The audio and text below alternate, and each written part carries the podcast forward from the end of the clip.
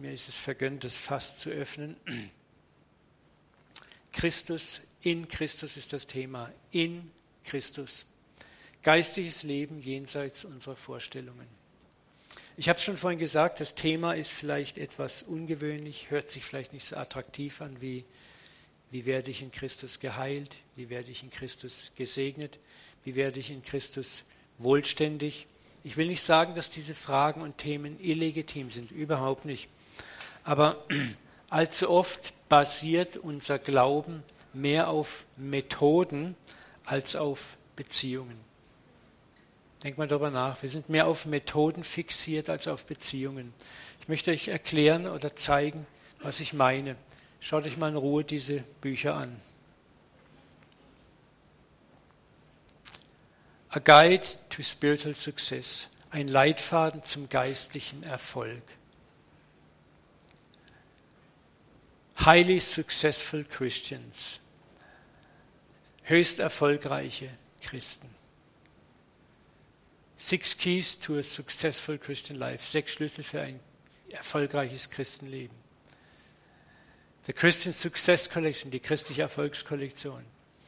Und da gibt es zahllose andere Bücher. Und ich will auch hier nicht herziehen mit Büchern. Es gibt auch gute Lehre, wo man auch mal wissen muss, wie, wie kommt man zum Erfolg. Aber was ich feststelle, bin jetzt über 36 Jahre Christ, ist, dass wir manchmal mehr an der Hand Gottes interessiert sind als am Herz. Wie die Hand zu uns kommt und das Herz. Und oft sind diese Handkonferenzen besser besucht als die Herzkonferenzen. Ne? Aber Gott sehnt sich nach einer Beziehung. Er ist kein Automat, wo wir die richtigen Codes eintippen und dann rasselt der Segen und alles andere sprudelt. Und wir haben keinerlei Beziehung. Wir haben nur die richtigen Codes rausgefunden. Und das ist ein wunderbares Beispiel, ist auch dieser Vers Matthäus 6, 7, wo Jesus sagt, beim Beten sollt ihr nicht leere Worte machen wie Menschen, die Gott nicht kennen. Hier geht es oft auch darum, dass wir beim Beten Methoden anwenden, meinen, wenn wir alles genau ausformulieren, wenn wir dieses Oh, ah und im Namen Jesu und wow und hu und so äh, irgendwie so emotional werden, das ist dann so, bringt den richtigen Drive, wo Gott dann oh, voll mitgeht. Ne? Äh, Sie denken, dass sie erhört werden, wenn sie viele Worte machen oder das Stöhnen. Oh Jesus. So, hey, du hast einen Papa, der dich kennt, der dich lieb hat. Und mit dem kannst du einfach ganz normal reden. Stell dir mal vor, würdest du so, wie du manchmal mit Gott redest, mit einem guten Freund reden. Wahrscheinlich nicht, der Tät sagen, sag, bist du bescheuert, red mal normal mit mir. Ne? Und Jesus sagt ganz klar, macht es nicht wie sie. Und jetzt kommt der Satz, den, den wir so lernen müssen, den wir schon tausendmal gehört haben. Euer Vater weiß, was ihr braucht, bevor ihr überhaupt bittet. Wisst ihr, wenn wir mit diesem Bewusstsein in die Gegenwart Gottes treten, da ist mein Vater und der weiß schon jetzt, was ich brauche. Schau mal, wer von euch hat einen ziemlich besten Freund oder ziemlich beste Freundin? Wenn es dem nicht gut geht, mal ganz ehrlich, wo siehst du das schon? Das siehst du doch an seiner Nasenspitze. Da musst du dir doch gar nicht groß erzählen, dass er sagt, hey komm, jetzt hör mal auf mit dem Gelalle, was ist schon wirklich los? Ne? Lass uns mal Tacheles reden. Jetzt reden wir mal Klartext. Ne? Und genauso ist es mit Gott. Er weiß, bevor du einen Wunsch äußerst, was los ist. Das gilt auch für die, für die Schönheit, ne? ihr Ladies, ein paar Schuhe, eine tolle Handtasche und das so, so die nutzlosen Sachen. Hey, hey, wir Männer haben auch nutzlose Sachen. Ne? Das ist die neueste Bohrmaschine, der neueste Akkuschrauber und was weiß ich, wo wir schon drei im Keller haben. Aber der, der, den brauche ich noch. Ne? Hey, da ist ein Papa, der sich tierisch freut, auch dir was Nutzloses obendrauf zu packen wo du nicht mal, Amen Ilka, genau, wir verstehen uns, wo, wo, äh, wo du dich nicht verstellen musst, wo du ihm nicht weichklopfen, weichhauen musst. Wisst ihr, das ist Beziehung, wo wir einfach aus Beziehung leben. Und mich hat Gott so oft beschenkt, wo ich nichts gesagt habe oder nur ganz offen mein Herz ausgebreitet habe. Und das ist geflossen, geflossen, geflossen. Mein, mein stärkstes Erlebnis in diesem Jahr war, ich bin ja seit 1.7. in Rente und da war noch die Zeit vor meiner Rente, wo ich diese Übergangszeit hatte, wo das Krankengeld auslief und der Rentenbeginn war im Juni, das Krankengeld lief im Februar oder März aus, egal. Und da kriegst du so als Überbrückung vom Arbeitsamt Arbeitslosengeld, auch wenn du trotzdem noch angestellt bist. Das ist so eine Sonderregelung. Aber das ist halt 65 Prozent vom letzten Brutto. Und da habe ich so auch nur gesagt, hey Papa, wäre schön, wenn du das irgendwie mal so regeln könntest. Ich habe nicht auf Knien rumgerutscht, ich habe auch nicht wochenlang gefastet oder gebetet.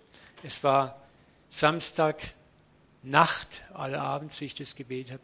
In der Nacht wache ich auf, kann nicht schlafen, bin hellwach, denke auch, ich lese ein bisschen auf meinem iPhone, auf meinem Telefon da und mit meinem Kindle Reader. auf einmal geht WhatsApp an. Ist ein Freund von mir dran, war also bei mir 5 Uhr morgens. Und er sagt, du, ich bin gerade in Hongkong und bin aufgewacht und da ist schon etwas später und ich mache gerade meine Andacht und du bist so stark auf meinem Herzen. Kann es sein, dass du gerade für Finanzen betest? Der wusste von nichts, von absolut gar nichts. Nichts. Ich rede auch über meine persönlichen Bedürfnisse mit niemandem. Ich war schockiert, ich saß wie erstarrt im Bett. Und dann kam eine Minute später die nächste WhatsApp. Was ist los? Du musst dich nicht schämen, mir zu antworten. Ne? Und dann habe ich geschrieben, ja. Er sagte, wie viel? Ich sage, es sind zwei Dinge. Ich bete einmal für eine Million schon länger. Ja, das kann ich euch sagen, weil das hat eh keiner hier im Raum zu verschenken. Aber ich bete auch für 3000 Euro. Dann kommt drei Minuten später kommt das WhatsApp zurück, ist bereits telegrafisch überwiesen. Ich muss sagen, der ist Topmanager in einem Riesenkonzern in Hongkong, hat eine Riesenboni gekriegt. Aber was noch viel krasser war, 1998 habe ich den in Hongkong kennengelernt, bei Jackie Pullinger im Hang Fu Camp, da war er Missionar dort. Wir haben uns kennen, lieben gelernt. Ich habe mich entschlossen, ihn zu unterstützen. Ich habe ihn einige Jahre finanziell immer wieder unterstützt. Und das ist mir dann erst im Nachhinein bewusst geworden. Also ist auch das. Und dein Vater weiß, was du brauchst, bevor du bittest. Er ist, ich habe das wieder und wieder und wieder erlebt. Und deswegen, hey, lass uns immer wieder schauen, wo können wir sein Herz finden und nicht die Hand. Und in unserer Konferenz hier in Christus geht es genau darum, in Christus, in Christus hineinversetzt, um diese tiefe, tiefe Beziehung, aus der alles andere einfach fließt. Wir werden lernen, in welch atemberaubender Nähe und auch warum wir Gott, dem Vater, Sohn und dem Heiligen Geist so nahe sind. Und wir werden auch lernen, was bedeutet es für unseren Glaubensalltag praktisch. Es, es nützen uns nichts, tolle Lehren, Lehrgebäude, die im Kopf da sind. Es muss auf die Straße, auf die, ich sage, die Räder müssen auf die Straße Bodenkontakt kriegen.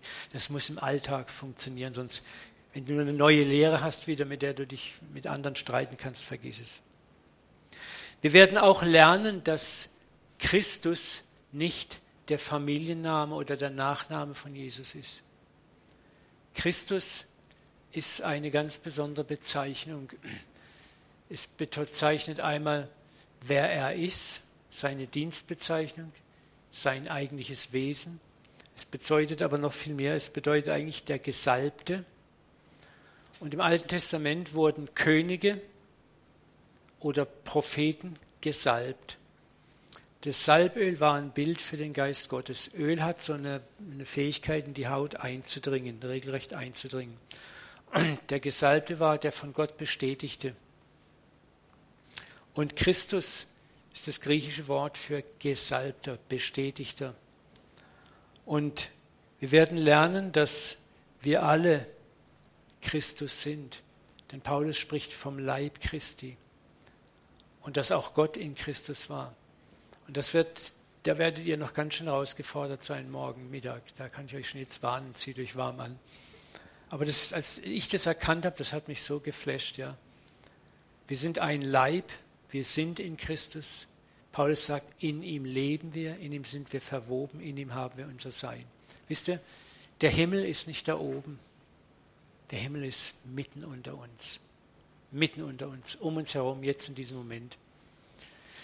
Die alten Kelten, die keltischen Mönche, die sehr mit dem Herz geglaubt haben, hatten einen Begriff geprägt, Thin Heavens, dünner Himmel. Sie haben festgestellt, dass es Orte gibt, an denen der Himmel dünn ist, also wo, wo, das, wo Gottes Präsenz so stark ist. Und du findest auch in der Bibel Orte, wie zum Beispiel der, äh, was der Abraham, nee, der, wie heißt er, der, der Sohn von Abraham, der da gewandert ist? Hm? Isaac, wo er sagt, kommt an so einen Ort, sagt, hier, hier ist Gott. Spürt es irgendwie. Der Jakob war das, ne? genau. Und die hatten das auch gespürt. Und es ist interessant, wenn du mal zum Beispiel schaust, viele Kathedralen, Gotteshäuser sind an solchen Orten gebaut worden, wo Christen den Eindruck hatten, hier ist eine ganz außergewöhnliche Präsenz Gottes. Und vielleicht hast du es selber schon mal erlebt. Und das ist genau der Moment, wo, wo der Himmel sich mit dem Irdischen verschmilzt und wo du ein, eine Ahnung, ein Gefühl kriegst dafür, dass diese, diese Denke, er da oben, Wolkenkuckucksheim, wir hier unten auf der Erde, das ist das ist dreidimensionales Denken. So funktioniert der Himmel nicht. Wir werden uns damit auseinandersetzen. Wir werden lernen, dass Jesus Christus, Christus die Masterkopie ist, die Gott sich vorgenommen hat, in die wir alle hineinkopiert werden. Jesus ist gewissermaßen der Masterplan, wo Gott sagt, schaut ihn euch an, das seid ihr. Und das ist nicht eine tolle Uwe Dahlke-Lehre, sondern steht in Römer 8, 29 denn welche er zuvor ersehen hat. Er hat dich schon gesehen vorher, dich und mich. Und ich rede nicht von der Prädestinationslehre, sondern das ist ein Geheimnis, was so weit über alles hinausgeht.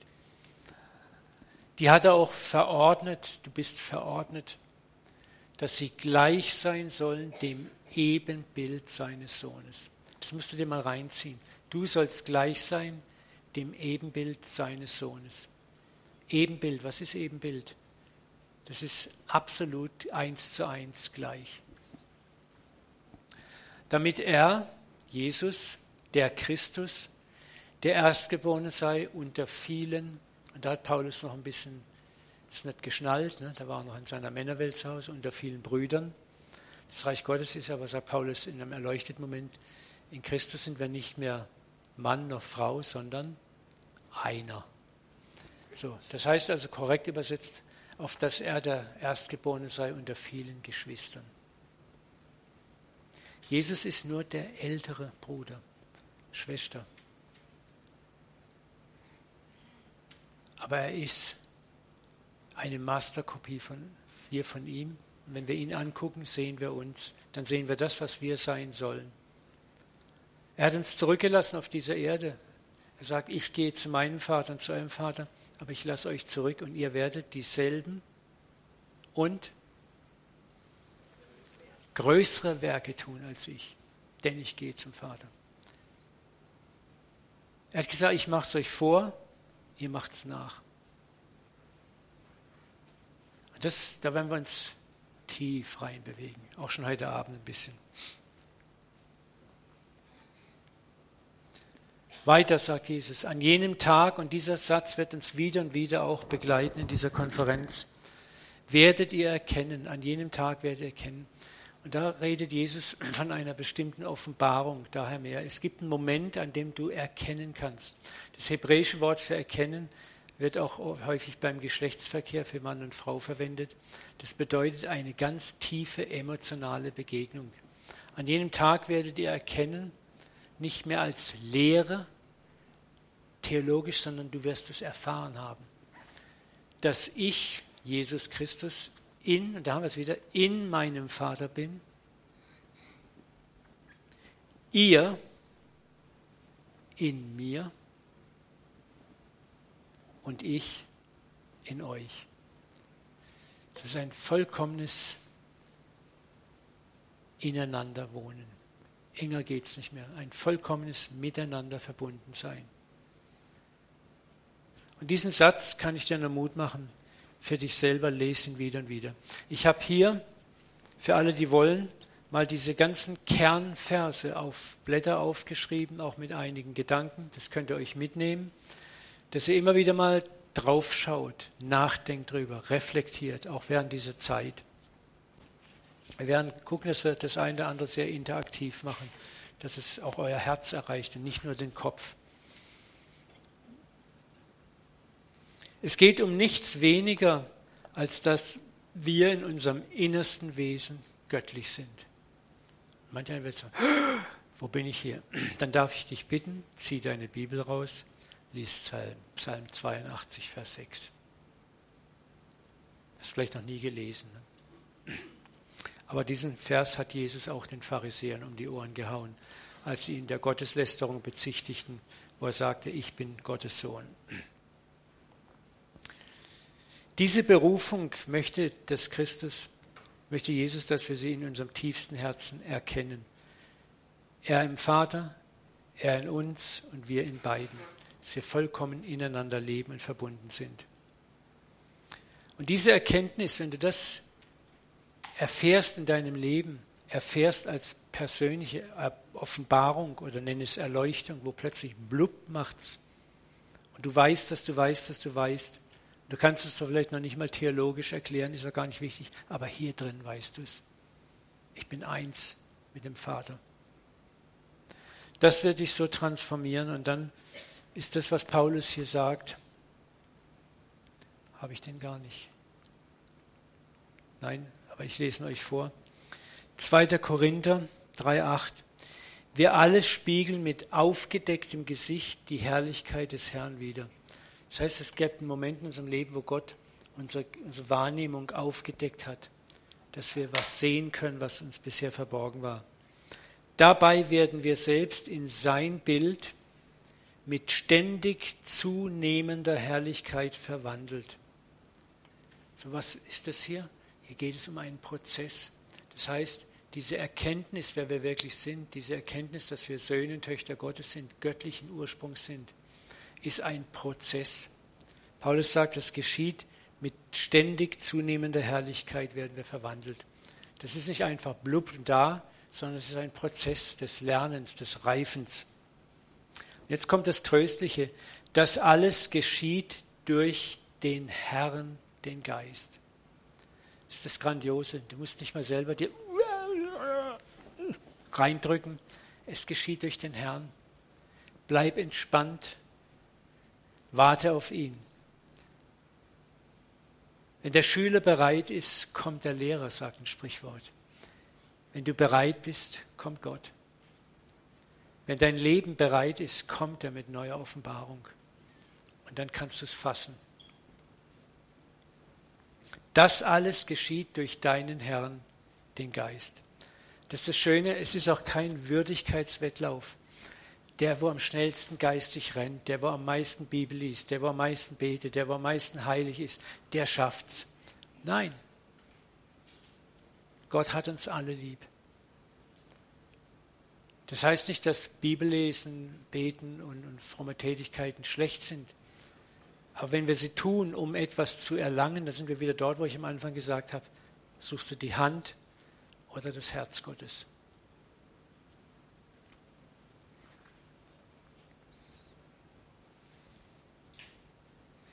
Und das größte Hindernis, das wir auf diesem Weg zu überwinden haben, heißt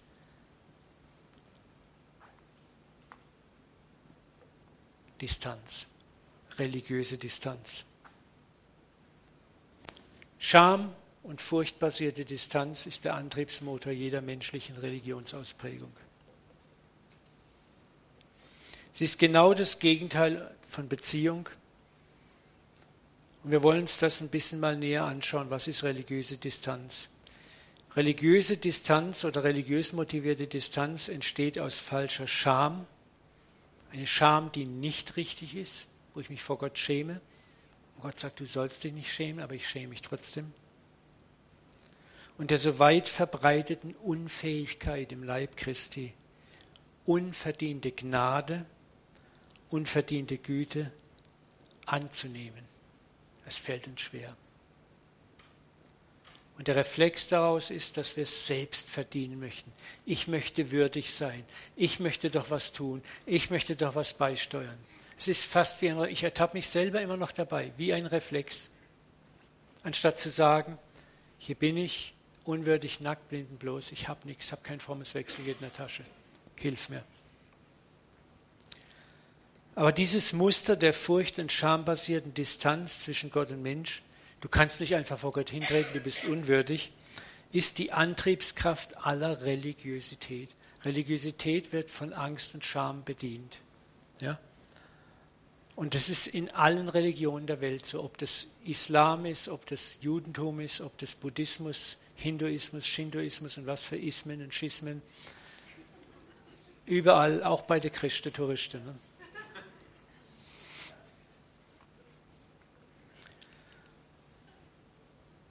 Und das Muster wiederum bringt dann auch die Priester hervor, die Priesterschaft. Das sind die Leute, die sich sagen, weißt du was, ich bin ein bisschen besser als du. Ich vermittle zwischen dir und deinem Gott. Oh ja, den brauche ich. Und dann werde ich unentbehrlich. Und wir denken vielleicht, naja, das ist nicht so, aber wir werden gleich sehen, diese Problematik haben wir auch im charismatischen Lager, haben wir unsere frommen Heroes, unsere Propheten, unsere gesalbten Brüder und Schwestern. Ne? Das ist, dieses Muster findest du einfach überall. Das Drama dieser Distanz begann lustigerweise im Paradies. Und dort wird bewusst, wenn man die Stellen klar liest, dass das, das Problem der Trennung war nicht Gottes Problem. Das Problem der Trennung lag immer auf unserer Seite. Ja? Gott hat sich nie von uns getrennt. Wir Menschen haben das so empfunden, als wir in Adam und in Eva das Ziel verfehlt haben. Was taten Adam und Eva nach ihrem Sündenfall? Ich habe das in meiner Gemeinde schon ein paar Mal gelehrt. Nachdem sie von der Frucht gegessen hatten, da wurden ihre beiden Augen aufgetan.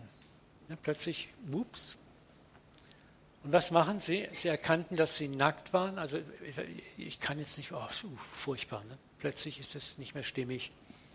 Und jetzt geht's los und sie banden sich Feigenblätter um und machten Schürzen. Es ist das Erste, sie werden aktiv. Ich genüge dir nicht mehr, Gott. So wie ich bin, kann ich mich vor dich nicht hinstellen. In dem Fall war es einfach die, die Scham, das Geschlechtsorgan sehen zu lassen. Aber das ist eine tiefe Scham. So wie ich bin, kann ich doch nicht aufkreuzen. Wie ich bin, kann ich jetzt nicht. Ich muss mir was machen. Und geht es uns nicht heute noch genauso? Wir haben irgendwas ausgefressen, wir sollten jetzt beten, jetzt bräuchten wir eine Erhörung oder so. Was machen wir? Wir dressen uns ab, wir machen irgendwelche geistige Gesichtskosmetik oder Leibkosmetik. Ne? Einige lachen, ihr versteht, was ich meine. Und sie hörten die Stimme Gottes des Herrn, der im Garten wandelte. Ich weiß nicht, was Gott gemacht hat. Ne? Vielleicht hat er sogar gesungen.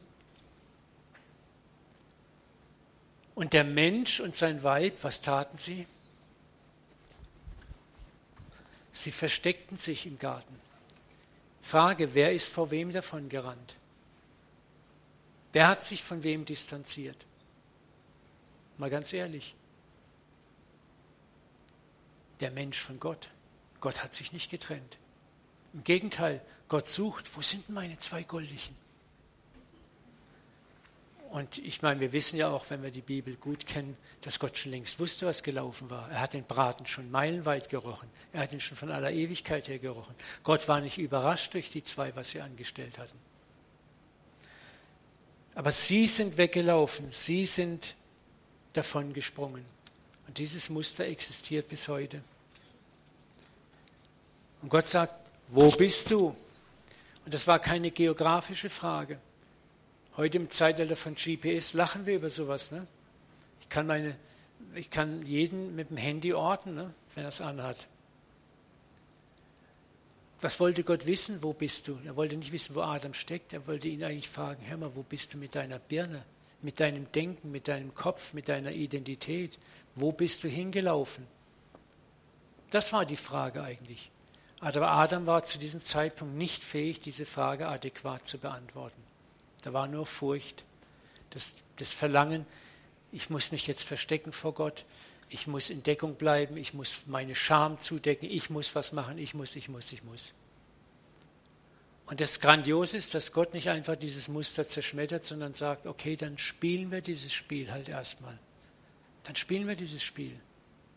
Ihr wollt das Gesetz, da habt ihr das Gesetz.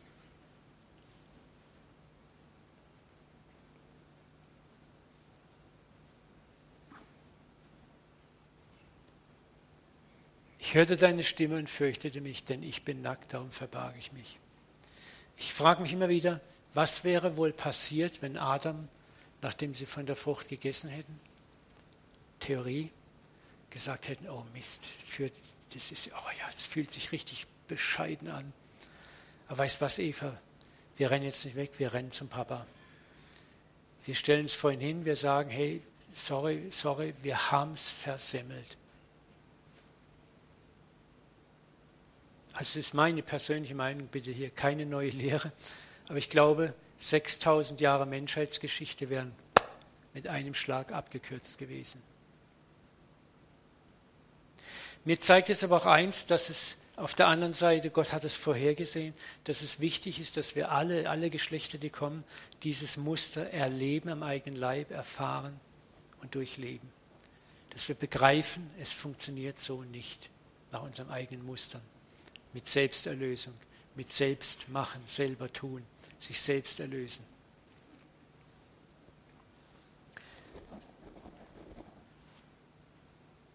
Und so entstand Religion, ein Regelwerk aller Art, das festlegt, wer rein ist, wer unrein ist, wer drinnen, wer draußen ist und was man tun muss, um reinzukommen und wieder raus und nicht mehr rauszukommen.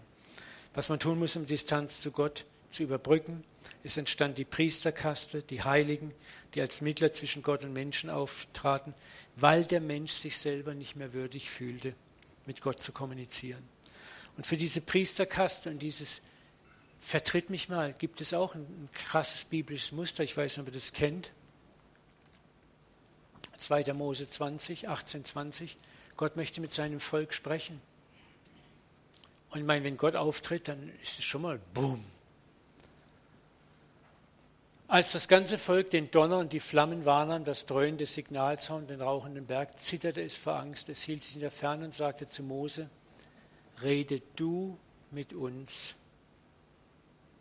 Wir werden auf dich hören. Aber Gott soll nicht mit uns reden, sonst werden wir sterben. Wir müssen uns auch hier diesen Text mal lesen und uns fragen, ob, was ist hier passiert. Hat Gott gesagt, ihr werdet jetzt sterben, ich mache euch fertig? Nein. Es waren die Menschen, die das angenommen hatten. Es waren die Menschen, die gesagt haben, Mose, wir schieben dich mal vor. Weißt du was, Mose, wir haben einen tollen neuen Job für dich. Du bist jetzt hier unser Priester, unser Mittler, unser Sprachrohr. Schön ist. Red du mit Gott und dann sagst du uns, was Sache ist. Aber wir wollen mit Gott nicht reden. Wir sind nicht würdig. Wir haben Angst. Ein Muster, das bis heute existiert. Wir konsultieren den gesalbten Diener Gottes, weil ich habe ja keine Salbung. Ich habe ja, ah, ich bin nicht so gut bei Gott drauf. Ich kann das nicht. Wir lassen andere für uns beten, lassen andere für uns hören. Mich hört ja Gott nicht. Ich bin ja nur so ein armes Würstchen. Bitte versteht mich hier auch richtig. Wir dürfen und sollen füreinander beten. Wir dürfen und sollen füreinander hören und uns dienen. Aber schlecht wird es dann, wenn das zum Ersatz wird für meine eigene Begegnung mit Gott. Wenn es zum Ersatz wird für mein eigenes Gebet mit Gott. Wenn es zum Ersatz wird für mein eigenes Hören mit Gott. Dann stimmt was nicht. Sei es aus Trägheit, geistlicher Trägheit, oder sei es einfach, weil du dich für unwürdig hältst. Da bist du auf dem falschen Dampfer. Gott möchte mit dir genauso reden mit dir. Er sehnt sich regelrecht danach. Es tut ihm eigentlich in der Seele weh, wenn du jemand anderen vorschickst. Ich möchte euch einen, Vers zeigen, der ist eigentlich so radikal in seiner Ausprägung und den, den Vers ignorieren wir regelrecht, granatmäßig, ich auch. Jesus sagt, an jenem Tag werdet ihr in meinem Namen bitten. Hier würde ich jetzt gerne ein Wort einsetzen. An jedem Tag werdet ihr zwar in meinem Namen bitten. Und jetzt kommt's. Jetzt spitz mal deine Ohren. Vielleicht hast du es noch nie so gesehen. Und ich sage euch nicht, ich sage nicht, dass ich den Vater für euch bitten werde. An jenem Tag werdet ihr in meinem Namen bitten. Papa, im Namen Jesu. Und der Vater sagt, ja, weißt du, Kleiner, hier haben wir ein Problem. Du betest in einem Namen, Jesus ist hier nicht. Siehst du hier Jesus im Raum? Da bin ich, dein Papa und du. Ja, aber ich muss doch, Jesus muss doch mein Gebet jetzt für dich übersetzen. Nein, er ist nicht da, sagt der Vater. Was sagt Jesus? Ich sage nicht, dass ich den Vater für euch bitten werde, denn der Vater selbst hat euch lieb. Wie beten wir? Zu 90, 95 Prozent im Namen Jesu. Habe ich vorhin auch gemacht. Das ist, das ist so eingeschliffen. Und Gott hat mir gesagt, Uwe, das, das, ich weiß, dass du Jesus ehren möchtest. Aber wenn du genau hinschaust und diese Verse ernst nimmst und dir Gedanken darüber machst, wer du wirklich bist und wer Jesus ist, dann ist es nicht mehr nötig, im Namen Jesu zu beten. Warum? Jesus selber sagt, denn der Vater selbst hat dich lieb. Stell dir mal vor, du hast fünf Kinder und der älteste deiner Kinder kommt immer wieder zu dir und bittet in seinem Namen für die anderen vier um Essen, Trinken, Klamotten und Zeug. Was würde mit dir da passieren? Eines Tages wird sagen, sag mal, Herr, bin ich, bin ich blöde oder was? Ne? Was soll denn der Scheiß? Könnt ihr nicht selber zu mir kommen? Ja, weißt du, Papa, oh, wir haben da so ein Problem. Äh, wir, wir denken, wir sind nicht würdig genug. Und den Ältesten, den hast du doch wirklich lieb. Und der macht da alles richtig. Und den schicken wir halt immer vor. Wir fühlen uns wohler, wenn der das für uns regelt. Was passiert denn da? Du bypasst die Herzensbeziehung mit dem Vater. Du suchst nicht die Herzensbeziehung mit dem Vater. Du gehst über einen Mittler vor. Und das ist exakt das, was Jesus sagt. An jedem Tag werdet ihr in meinem Namen bitten. Ihr werdet es tun. Ja. Aber dann kommt die Ansage, ich sage euch nicht, dass ich den Vater für euch bitten werde, denn er selbst, der Vater, hat euch lieb. Jesus sagt, du bist Christus geworden, du bist mein jüngerer Bruder, meine jüngere Schwester. Der Vater hat dich genauso lieb, wie er mich lieb hat. Es ist nicht mehr nötig, dass ich in den Thronraum mit dir komme an deine Hand und dich vor dem Blitzschlag Gottes schütze und bei Gott ein gutes Wort für dich einlege. Aber das ist so schön für unsere religiöse Art im Herzen. Anstatt mutig zu sagen, ich bin neu, ich bin frei, ich bin der geliebte Sohn, die geliebte Tochter, genau wie Christus auch. Halleluja, ein Gläubiger.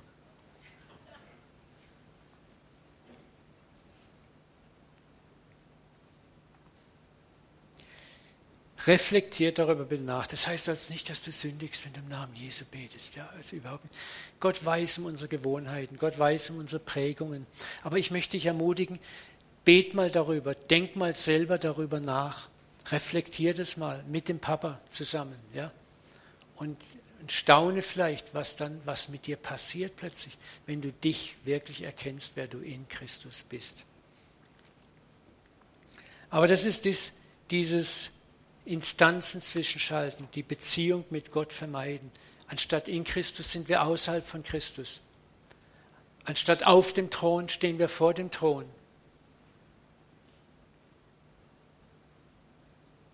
Und das hat unglaublich viel mit unserer Identität zu tun. Der Grund ist, der Vater selber hat uns lieb. Auch ohne die Fürsprache Jesu liebt er uns, mag uns und hört uns. Und diese Liebe von Gott für uns war schon immer, immer, immer da. Diese Liebe ließ Gott Mensch werden und ans Kreuz gehen. Nicht um Rachegelüste zu erfüllen, ging Gott ans Kreuz, sondern um uns zu zeigen, wie kostbar wir für ihn sind. Im 2. Korinther 5,19 sagt Paulus, Gott war in Christus und versöhnte die Welt mit sich selber. Da war nicht der arme Sohn Gottes am Kreuz, oh Papa, ich mache das für dich und Gott sitzt wie ein Eisklotz im Himmel und oh, ne?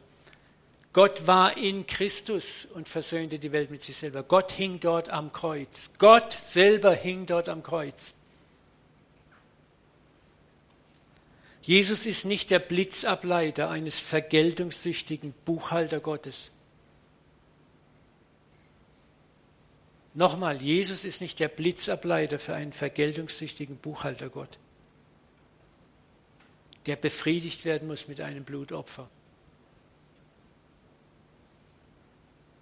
Gott selber war in Christus. Das ist das Geheimnis der Trinität, des dreimal einen Gott, Gottes. Es ist nicht zu begreifen, aber die ganze Fülle der Gottheit war in Christus. Und diese ganze Fülle der Gottheit ist jetzt im Moment in dir, wo du von neuem geboren bist. Wow.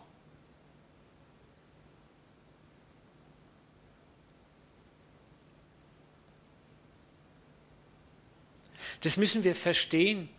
Da ist nicht ein Vater, der distanziert ist. Wisst ihr, und deswegen haben wir auch, wir haben, wir haben eigentlich eine Jesus-Religion geschaffen im Christentum weitgehend. Eine Jesus-Religion. Das war nie vorgesehen. Gott hat kein Problem damit. Er weiß, er weiß um unser Herz. Aber wir haben Jesus aus der Trinität rausgezogen und haben ihn eigentlich zu Gott gemacht. Ich, ich staune, als, auch mir geht es ja selber so, da, da bete ich zu Jesus. Was hat uns Jesus denn beigebracht, zu beten als Standardgebet? Vater unser in dem Himmel. Er hat nicht gebetet, betet Jesu unser im Himmel. Gott ist in Christus, das ist klar, aber du bist genauso in, Gott auch, wie Christus in Gott ist. Und er hat uns eigentlich an die Hand genommen und gesagt, komm, jetzt gehen wir alle zusammen zum Papa ich bin euer ältester Bruder, ich möchte euch wieder zum Papa bringen. Der Papa wartet die ganze Zeit schon auf euch und er kann es kaum erwarten, euch zu sehen.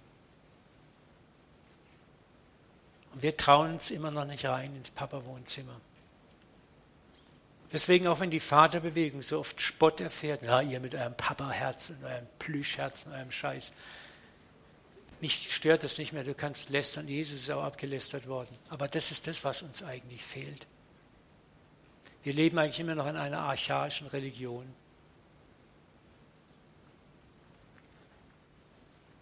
Ich möchte euch wirklich Mut machen. Denkt darüber nach, was ich euch sage. Ihr müsst hier nichts fressen und schlucken, nur weil es der Uwe Dahl gesagt Aber bet mal drüber, reflektiert drüber. Vieles ist neu, aber es ist tief. Wisst ihr, wir begreifen das immer noch nicht, auch nach der neuen Geburt noch nicht. Wir sind immer noch so mit Distanz und Unwürdigkeit beschäftigt, weil wir unkonditionelle Liebe nicht wirklich verstehen. Wisst ihr, warum wir sie nicht verstehen? Weil wir sie uns selber nicht geben. Wir leben das selber nicht. Ich auch. Uns geht es wie Petrus. Siebenmal ist genug vergeben. Irgendwann muss man mal Kante zeigen. Irgendwann ist Schluss. Irgendwo ist eine Grenze. Und mit dieser Grenze ziehen wir die Grenze, die die Welt genauso zieht. Und deswegen sagt die Welt auch, was habt ihr eigentlich? Ihr rennt zwar zur Kirche, ihr habt euren frommen Jargon und das und das, aber was seid, ihr seid doch gar nicht groß anders als wir.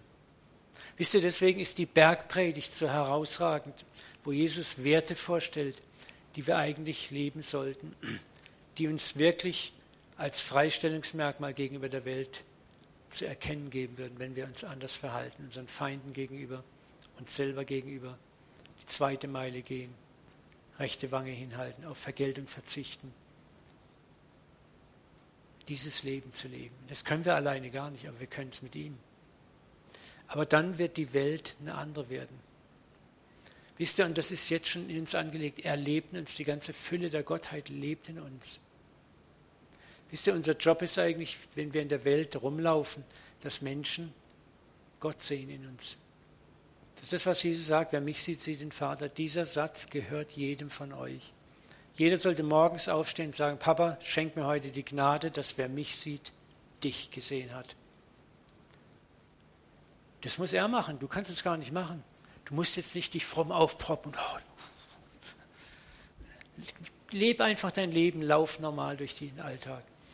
Ich habe in, in der Kur, wo ich war, vier Wochen lang kamen gefühlt 30 Menschen an meinen Tisch in der Zeit.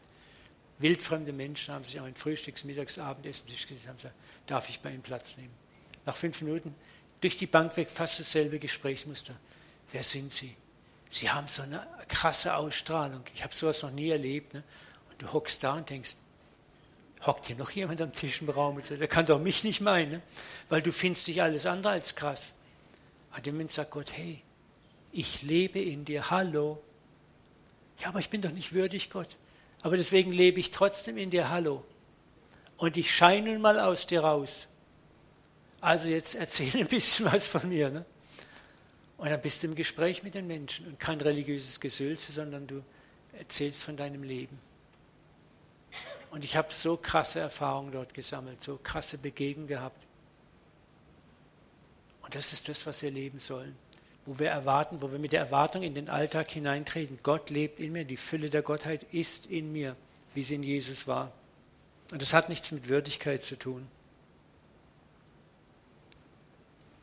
Du bist geliebt. Von ferne ist mir der Herr erschienen. Mit ewiger Liebe habe ich dich geliebt. Darum habe ich dir meine Gnade so lange gewahrt. Das sagt Gott zu Israel im Alten Testament. Israel ist wieder und wieder und wieder und wieder abgefallen, wieder und wieder, wieder abgefallen. Gott sagt, ich ärgere mich zwar, es ist zwar, ach, ich mir ist auch manchmal die Hand ausgerutscht dir gegenüber, aber ich kann nicht anders, ich muss dir vergeben.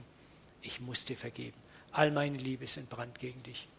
Und wir sind in Israel eingepfropft in den Ölbaum. Das, was Gott dort zu Israel sagt, sagt er auch zu dir und mir. Ich habe dich, Klaus Bärbel, je und je geliebt, von ihr schon immer. Er hat dich gekannt, wo es dich noch gar nicht gab.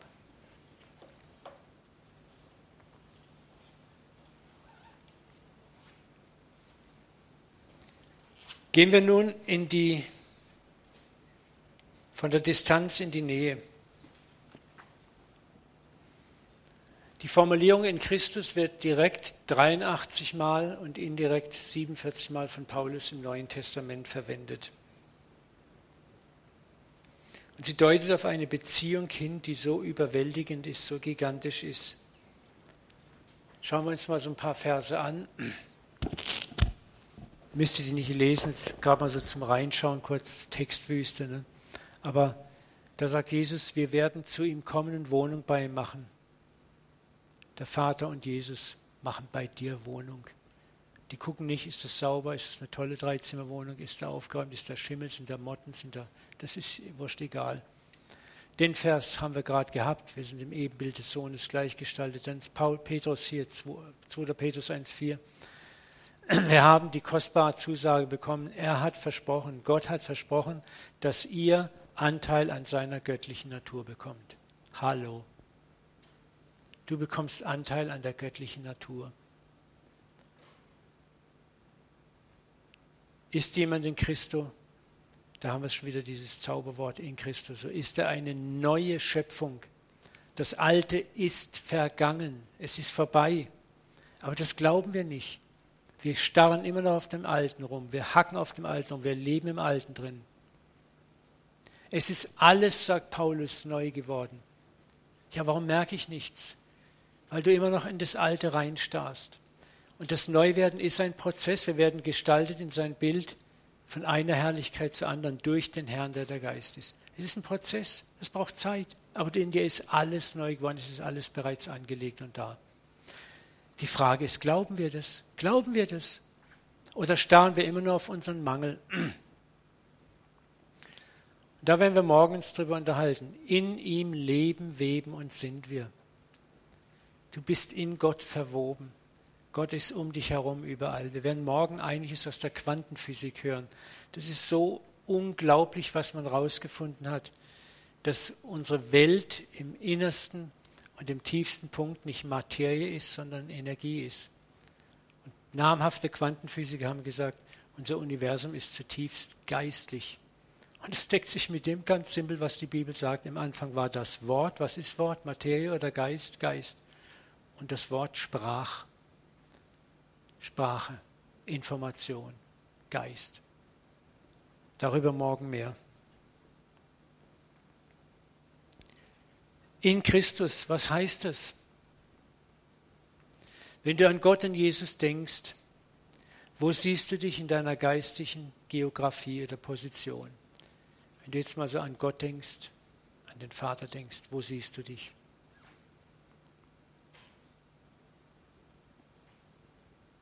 Schau dir das Bild mal an.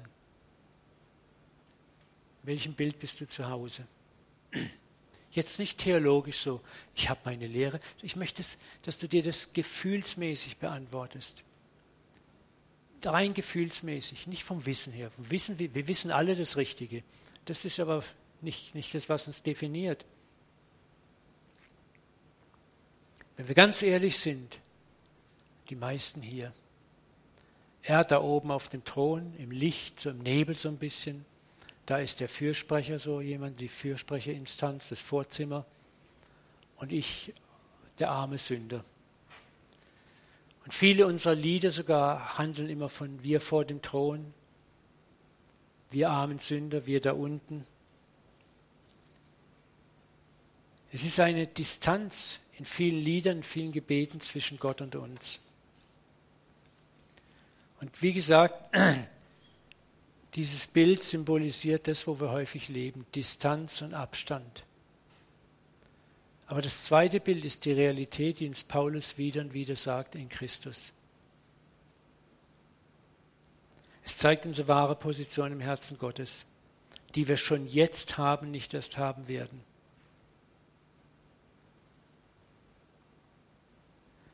Kolosser 1,13, der Vater, welcher uns errettet hat von der Herrschaft der Finsternis.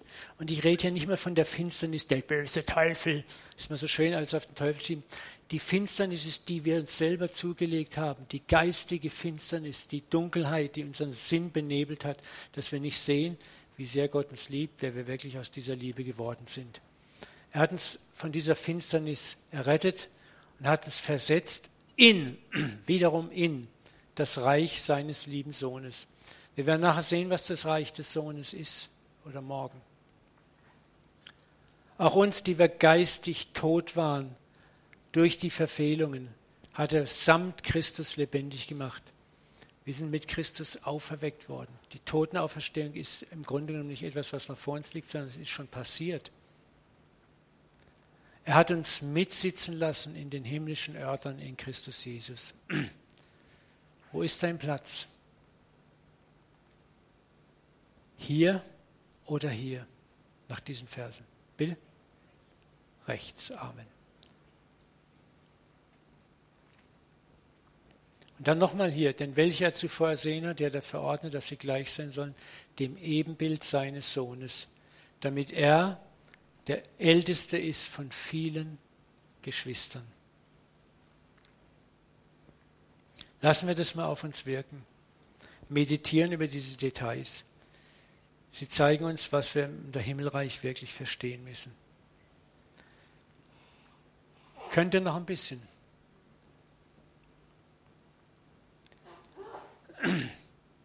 Nochmal.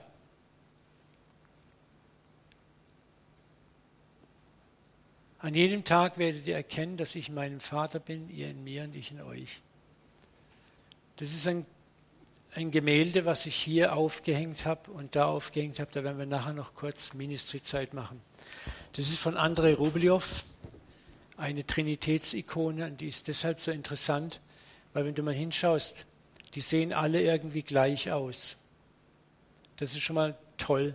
Die meisten Trinitätsbilder sind ein alter Mann mit weißem Bart, ein verklärt reinguckender Jesus und ein, ein Vogel der da oben irgendwo schwebt. Und alles so schön irgendwie so hierarchisch gegliedert. Und ich liebe diese, diese Ikone, weil sie etwas klar macht. Die Trinität ist keine Gewichtung oder kein Dreieck, kein Machtdreieck, sondern sie ist ein Kreis. Die alten Kirchenväter haben von der Perichoresis gesprochen, dem Kreistanz, dem Zirkeltanz, wo, wo alles in Bewegung ist und wo der Vater mal an der Stelle des Sohnes steht, der Sohn an der Stelle des Vaters, der Geist an der Stelle des Sohnes. Es gibt keine Ordnung in dem Sinne Hierarchie, sondern sie sind eins, Trinität. Und dieses Bild ist deshalb so interessant, das hier soll Christus darstellen. Und diese zwei Finger, die er spreizt, man sieht man auf vielen Bildern, das ist nicht das Victory-Zeichen, ne? sondern es ist Zeichen dafür wahrer Mensch und wahrer Gott. Christus ist gewissermaßen die Blaupause, der Masterplan für das, was wir sind. In uns, durch die neue Geburt, sind wir auch göttlich und menschlich. Gott lebt in uns und wir leben. Und was noch krasser ist, da seht ihr so ein Loch, da zeigt der Heilige Geist darauf hin. Und da haben Gelehrte Klebstoff entdeckt, Reste auf dem Originalgemälde und Reste von einem Spiegel. Und das habe ich hier nachgebaut. Was passiert, wenn du jetzt da reinguckst? Genau gegenüber von Jesus, du siehst dich. Und das werden wir nachher machen. Wer will, kommt einfach mal nach vorne hier und hier, schau dir das Bild mal an, lass es auf dich wirken und dann schau in den Spiegel. Und bitt Gott dir ein, ein, ein Verständnis dafür zu geben, dass in Christus bist du Teil der Trinität. Gehörst zum Hause Gottes. Und liest dir diese Verse durch. So wichtig.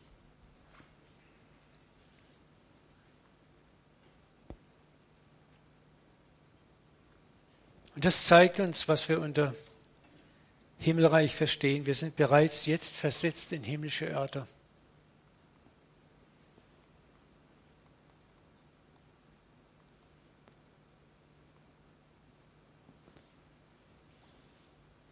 Lukas 10, Lukas 17, 20, 21. Als Jesus von den Pharisäern gefragt wurde, wann kommt das Reich Gottes, antwortete ihn, das Reich Gottes kommt nicht so, dass man es beobachten kann. Noch wird man sagen können, hier ist es, da ist es, dort ist es, im CZK, nein, im ICF, nein, in der BGG. Falsch, ihr seid alle falsch, in der katholischen Kirche, im Schweizer Land. Was sagt Jesus dann? Denn siehe, das Reich Gottes ist mitten unter euch. Was Jesus hier meinte ist, wo er ist, ist das Reich Gottes. Und heute ist, wo du und ich sind, sollte das Reich Gottes sein. Wir sind die Agenten des Reiches Gottes. Wo wir sind, ist Reich Gottes. Wisst ihr, wir haben stattdessen das Reich Gottes schön auf eine kommende Entität verlegt, auf ein kommendes Zeitalter. So ein Wolkenkuckucksheim, was dann mal kommt. Ne? Und so. Und Jesus sagt, nee, nee, hier, die Ewigkeit hat schon jetzt angebrochen, das Reich Gottes ist schon jetzt hier mitten unter euch. Wir sind das Reich Gottes. Und das Peinliche ist, dass wir an diesem Reich immer wieder vorbeilaufen.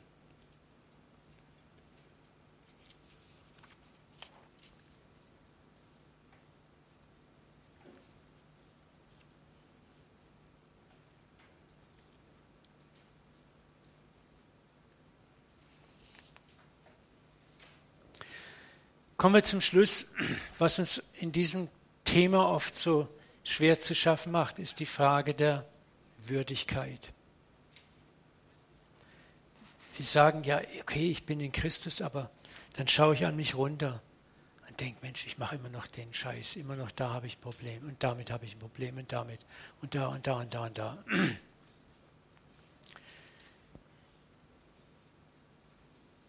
Ich möchte sagen, der Vater ist es, der dich erwählt hat in deiner Schwachheit und der genau weiß, wer du bist, wo du stehst. Und wisst ihr, was eines der schönsten Bilder ist? Das ist für mich das Bild des Hirtenkönigs David. David, sein Vertrauen auf die Vergebung Gottes ist ein so gewaltiges Vorbild. Er wird als ein Mann nach dem Herzen Gottes bezeichnet. Nirgendwo ist Gold und Asche besser zu sehen als in seinem Leben. Wenige Gläubige stiegen so hoch auf und fielen so tief, aber standen auch wieder auf und gingen weiter ein ganzes Leben lang. Er war ein Mörder, ein Ehebrecher, ein Ungläubiger, ein Zweifler. Es gibt nichts, was er nicht irgendwie gedreht hat. Aber was ihn so außergewöhnlich gemacht hat, ist die Art und Weise, wie er Gottes Vergebung angenommen hatte und wie er vor Gott einfach grottenehrlich war. Er war einer, der nicht wie Adam und Eva weggerannt ist, sondern zu Gott hingerannt ist. Einer meiner Lieblingspsalmen ist Psalm 51. Jetzt muss man überlegen, den Psalm vermutet man, hat er geschrieben, kurz nachdem er Bathsheba geschwängert hat, ihren Mann ermordet hat, überführt wurde von dem Propheten Nathan. Jetzt guck mal, was er da hier sagt. Ich will die Übertreter deine Wege lehren, dass sich die Sünder zu dir bekehren. Das sagt einer, der vielleicht vor ein paar Wochen gemordet hat und Ehe gebrochen hat. Da würden wir doch sagen, was? Du spinnst ja wohl. Tu du erstmal Buße und du geh erstmal in die Gemeindezucht. Ne? Aber das ist krass, Vergebung annehmen. Er hat Buße getan nachdem er Buße getan hat, sagt er, ich will die Übertreter deine Wege lehren, dass sie die Sünder zu dir bekehren. Und ich glaube nicht, dass er das mit Feuer und Schwefel gemacht hat, sondern dass er gesagt hat, hey, ich habe schlimmer gesündigt als ihr, aber ich weiß, da ist ein Gott, der vergibt. Und der, der Wert ist, dass man ihm nachfolgt. Das war seine Stärke. Wie Petrus, wenn du der eins zurechtgekommen bist von deinem Verrat, dann kannst du deine Brüder stärken. Und dann sagt er, er rette mich von Blutschuld, dass meine Zunge deine Gerechtigkeit rühme. Tu meine Lippen auf, dass mein Mund deinen Ruhm verkündigt. Hey, das sind wir. Wir sollen von Gott erzählen. Und David hat es gemacht, er war ein Mörder und Ehebrecher. Wir hatten hier schon gemordet im Raum, müsst jetzt nicht die Hände strecken. Und die Ehe gebrochen, müsst ihr auch nicht strecken. Aber nur mal für dich als Frage ne? oder andere Sachen gedreht. Ich bin so unwürdig. Ja, du bist unwürdig, aber du hast auch ein Recht wie David zu sagen, Herr, tue meine Lippen auf, dass mein Mund deinen Ruhm verkündigt. Und jetzt kommt's, denn du hast nicht Lust zum Opfer. Ich würde es dir sonst geben und Brandopfer gefallen nicht. Er hat gespürt, Gott hat keinen Bock an diesem äußerlichen Brimborium, an diesem bla bla bla bla bla, an diesen leeren Worten, an diesem religiösen Gedöns und Gehabe. Was sagt, woran hat Gott gefallen? Die Opfer, die Gott gefallen sind, ein zerbrochener Geist und ein zerbrochenes und erschlagenes Herz wirst du Gott nicht verachten. Das ist das, wenn ich hinkomme und sage, Herr, ich bin immer noch so ein armes Würstchen ich bin immer noch so, oh, so dreckig und so schwach. Und Gott sagt, hey, ich weiß es. Aber weil du es auch weißt, weil du ehrlich bist, kann ich durch dich wirken und arbeiten. Und jetzt geh und schein und strahl. Lass es Licht und die Sonne aus deinem Hintern strahlen. Leuchte in der Welt. Ja. Vertrauen in die Vergebung, zu wissen, dass wir Lernende sind, dass wir aus uns selber niemals Vollkommenheit erlangen werden. Das ist der Ort, an dem wir unseren eigenen Adel ergreifen und leben sollen. Das ist das, was uns vor den Menschen glaubwürdig machen wird, weil sie unsere Zerbrochenheit sehen, wir unsere Zerbrochenheit ehrlich bekennen und wir nicht als Eisheilige vor ihnen stehen, denen hinten der Kittel raucht und die Sünde stinkt. Und das ist das, was die Welt oft sieht, diese Scheinheiligen, warum die Welt nichts mit uns zu tun haben möchte. Ich bin überzeugt, gerade das, was, was er sagt, ein zerbrochener Geist, ein zerbrochenes, zerschlagenes Herz, das macht demütig. Und das ist das, was Jesus gesagt hat, lernt von mir, denn ich bin von Herzen demütig und sanftmütig. Wenn wir zerbrochen sind, werden wir zu authentischen Zeugen Jesu Christi im Alltag. Ja, ich bin ein Sünder. Ja, ich bin auch vielleicht ein Ehebrecher. Ich bin dies, ich bin das, ich bin dies, ich bin da. Ich bin so viel noch unvollkommen. Aber ich glaube an deine Vergebung. Ich glaube an deine Gerechtigkeit. Ich glaube, dass du mir vergeben hast. Und das freut den Vater. Und er sagt, jetzt gehen, ich werde aus dir scheinen. Nochmal, lernt von mir. Denn ich bin von Herzen demütig und sanftmütig. Ich möchte es abschließen mit einem Zitat von Anselm Grün über Sanftmut. Keine geistige Tugend bringt zur Weisheit und Liebe hervor wie Sanftmut. Sanftmut ist ein Zeichen dafür, dass wir Christus verstanden haben und ihm nachfolgen. Sanftmut. In der Sanftmut wird eine ganz andere Art von Geistigkeit sichtbar. Nicht Strenge, nicht das Moralisieren, nicht das Angstmachen, und das ist leider das, womit wir uns Christen überwiegend beschäftigen. Ein sanftmütiger Mensch ist anziehend für viele. Er muss Andersdenkende nicht von seiner Rechtgläubigkeit überzeugen. Er hat es nicht nötig, verkrampft zu missionieren. Seine Sanftmut ist Zeugnis für Christus genug. Menschen spüren das, sie werden wie angezogen. Wer einer solchen Sanftmut begegnet, begegnet Christus in ihm. Auch wenn du schwach bist und Sünder bist, sehen sie Christus in dir und werden ihn erkennen. Sanftmut, Demut und Barmherzigkeit sind Kriterien echter Geistlichkeit. Nur wenn Menschen sanftmütig geworden sind und barmherzig mit ihren Mitmenschen umgehen, bezeugen sie eine Spiritualität, die Christus gemäß ist. Und dann werden wir diese Welt ändern.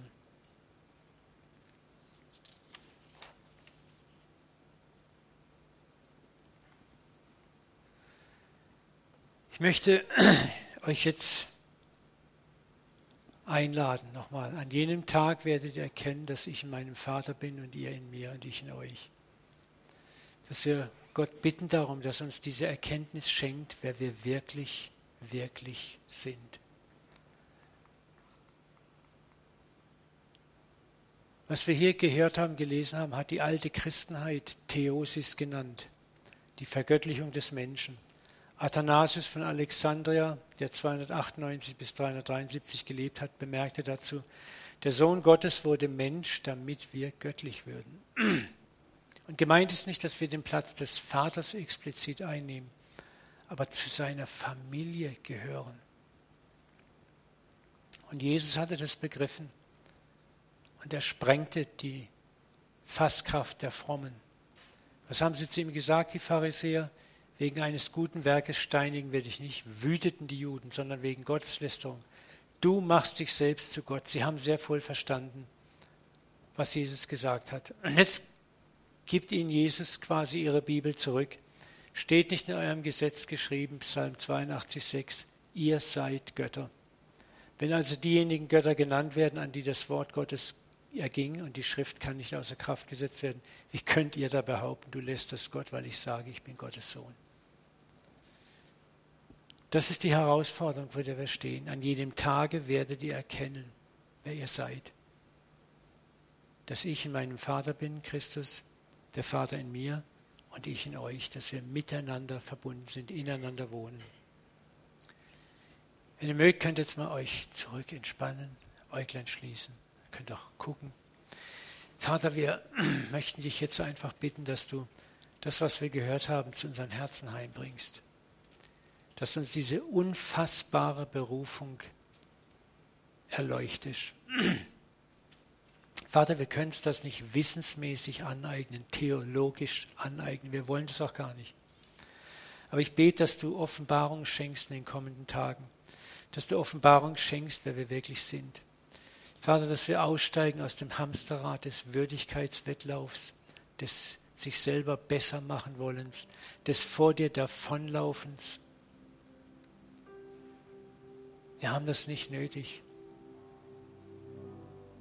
Ich danke dir, Vater, dass du am Kreuz warst in Christus, dass du nicht unbeteiligt im Himmel saßt, dass du dich nicht abgewendet hast von Jesus, dass Jesus aber dasselbe gespürt hat, was wir spüren, wenn wir sündigen. Mein Gott, mein Gott, warum hast du mich verlassen? Und du bist nicht verlassen. Gott ist dir näher als sonst in solchen Momenten, aber du spürst es so. Vater, und ich bete, dass du diesen, dieses Muster in uns zerbrichst. Danke, dass deine Liebe, die du am Kreuz erwiesen hast, ausreicht. Dass unsere Schuld bedeckt ist, ein für allemal. Dass wir nicht leben, um uns zu verbessern oder uns würdig zu erweisen. Du hast uns bereits erwählt und würdig gemacht. Danke, dass wir jetzt Lernende sein dürfen. Danke, dass wir mit unseren Beulen, Kanten, Schrammen und Ecken in diese Welt hinausgehen dürfen und sagen dürfen, in meiner Tiefe bin ich göttlich, in meiner Tiefe bin ich Sohn und Tochter Gottes, Sohn und Tochter des Allerhöchsten. Ich bin aus einem adligen, göttlichen Geschlecht. Wer mich sieht, sieht den Vater, auch durch meine Zerbrochenheit. Danke, Jesus, dass du uns ein Vorbild warst, dass du uns einlädst, in deine Rolle hineinzuwachsen dein Leib zu werden, der Leib Christi. Danke, dass wir deine Hände, deine Arme, deine Beine auf dieser Erde sind. Dass wir gleichgestaltet sind in dein Ebenbild. Vater, schenk uns die Gnade, noch viel, viel mehr von unserem Leben zu erwarten. Ob wir nun für andere beten, reden, laufen, stehen, Liebe üben, Freunde üben. Dass wir mehr erwarten, weil du in uns lebst, existierst und wir in dir existieren. Zeig uns, wer wir sind. Vater, ich bete, dass wir aufhören, uns vor dem Thron zu sehen, sondern auf dem Thron sitzen sehen.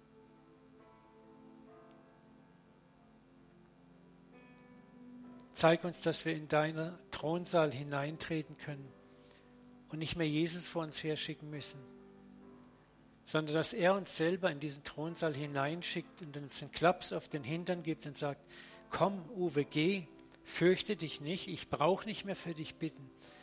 Der Papa selbst hat dich lieb. Er hat dich schon immer geliebt. Und das gilt auch dir hier, jedem Einzelnen im Raum. Der Vater hat dich lieb.